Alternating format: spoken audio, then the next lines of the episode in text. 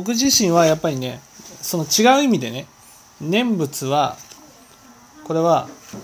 これずっとしていかなければならないと思うんですね。でも念仏をするっていうことは当然仏様を念ずるっていうことなんですよ。だからたとえ口でね「南無阿弥陀仏南無阿弥陀仏」って言ったとしても仏教で大事なのはねどんな心そうどんな心で念仏を唱えるかなんですよね。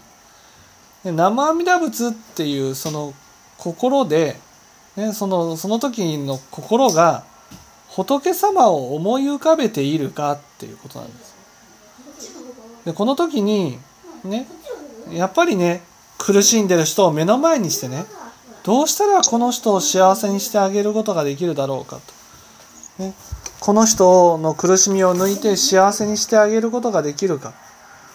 その教えを説いている時にこそね仏様を念ずることができるんです。だから念仏はすごく大事なんですよ。念仏が大事だからこそやっぱり説法をしていかなければならないと私は思うんです。やっぱ説法をしてる時だけ仏様を念じてねそして自分の姿を反省できるんですね。たとえ阿弥陀仏に救われたとしてもその説法をしないとやっぱりねなかなか進んでいけないわけですよ。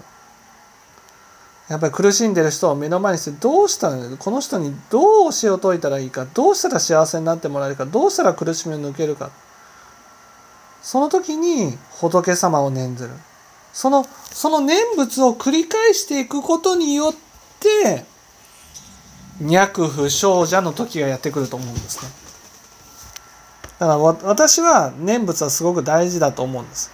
だけどそれは南無阿弥陀仏と唱えても念仏できない。そう思うんです。